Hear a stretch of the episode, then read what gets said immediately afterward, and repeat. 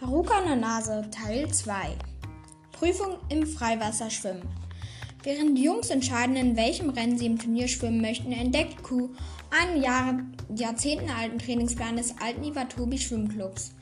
Ku schlägt aufgeregt vor, dass sie diesen Trainingsplan nutzen sollten, um für das Sommertrainingsscham an einer Insel fahren sollten. Danach versucht der Club Miho dazu zu bringen, den Trip zu sponsern, weil sie allerdings scheitern.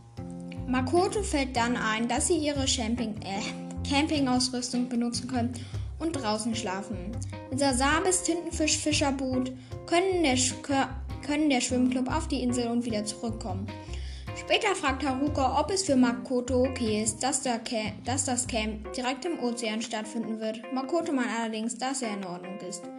Am ersten Tag des Trainingscamps bringt Sasabe den Schwimmclub zur Insel, wo sie herausfinden, dass auch dieser Samezuka Akademie mit drin ebenfalls ein Trainingscamp auf der Insel abhaltet. Nachdem die Jungs ihre Zelte am Strand aufgebaut hatten, beginnen sie mit ihrem Ausdauertraining. Nach Trainingsplan müssen sie drei lange Schwimmstrecken schwimmen, den, den, äh, den verlassenen Insel Tsukishima, Oshima, Mitsuki, Mitsushima schwimmen. Am Ende des ersten Tages hat der Club nur die Hälfte ihres Ziels geschafft. Ray ist sehr enttäuscht wegen seines Hinterhinkens. Nach dem Abendessen gibt es unter den Jungs eine kleine Diskussion, wer mit wem in welcher Zeit schläft. Letztendlich wird gelost und Nagisa schläft wie gewünscht bei Haruka und Ray bei Makoto. Während Haruka und Nagisa noch schlafen, geht Ray ins Meer, um heimlich zu trainieren. Der erste, der dies allerdings merkt, ist Makoto. Schock. Keine Atmung. Da sich mittlerweile ein starker Sturm angekündigt hat, wachen auch Haruka und Nagisa auf, die bemerken, dass Makoto und Rei in Gefahr sind. So rettet letztendlich Nagisa Rei und Haruka holt Makoto wieder an Land. Haruka bemerkt, dass Makoto noch am Leben ist, dessen Herzschlag aber sehr langsam. Worauf Haruka leicht in Panik verfällt, jedoch beruhigt er sich schnell wieder und entscheidet sich zu einer Herz-Lungen-Reanimation.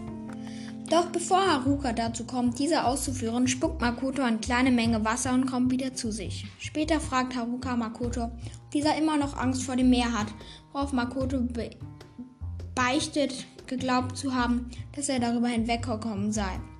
Makoto entschuldigt sich bei Haruka, dass er ihn reingezogen hat und meint, dass er einfach nur wieder mit Haruka schwimmen wollte. Haruka sieht ihn überrascht an, worauf allerdings Nagisa und Rei auf die beiden stoßen. Die Gruppe beschließt, einen Unterschlupf zu suchen und findet bald das Tsuchishima Raststätte. Nachdem sie die alte Raststätte betreten, finden sie auch gleich die Küche und machen sich auf die Suche nach etwas zu essen, da alle ziemlich hungrig sind. Nachdem sie etwas gefunden und nun an einer runden Tisch essen, beginnen sie über ihre aktuelle Situation zu sprechen. Haruka legt ihnen nahe, die Nacht erstmal hier zu verbringen, da es keine Anzeichen dafür gibt, dass der Regen aufhören wird. Makoto meint, dass es hart für ihn sein wird, so einer Situation zu schlafen. Nagisa kommt dann allerdings auf die Idee, ein Spiel zu spielen, während sie in der Raststätte bleiben. Alle, äh, alle müssen etwas über ihre Vergangenheit erzählen oder etwas tun. Als der Würfel Reis namens. Hä? Hä, wartet mal kurz. Als der Würfel Reis. Ah.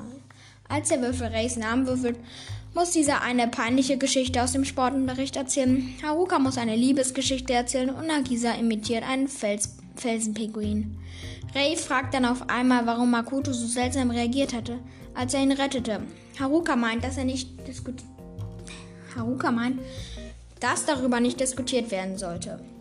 Makoto entscheidet sich allerdings dafür, allen den Grund zu erzählen. So erzählt er eine Geschichte über einen alten Fischer und wie er von diesem einen seinen Goldfisch erhielt. Nachdem er die Geschichte beendet hat, hört es auf zu regnen und die Gruppe geht nach draußen und erblickt einen wundervollen Nachthimmel. Als Ray anfängt, der Gruppe etwas über die Konstellation zu erzählen, merkt Nagisa eine große Pfütze unter ihnen, die den Sternenhimmel spiegelt. Makoto schaut auf seine Freunde und lächelt. Am nächsten Morgen schwimmt die Gruppe zurück an die Küste, wo ihre Zelte stehen. Rin kommt während des Joggens an den Zelten vorbei und fragt sich, was sie wohl tun. Als Ku und Micho an der Küste ankommen, finden sie als eine sandschlafende Gruppe. Verwirrt sucht Ku sie zu wecken, wobei sie allerdings nicht erfolgreich ist. So, das war's auch schon mit der Folge von Teil 2 Haruka Nanase. Ich hoffe, euch hat die Podcast-Folge gefallen. Haut rein und bye!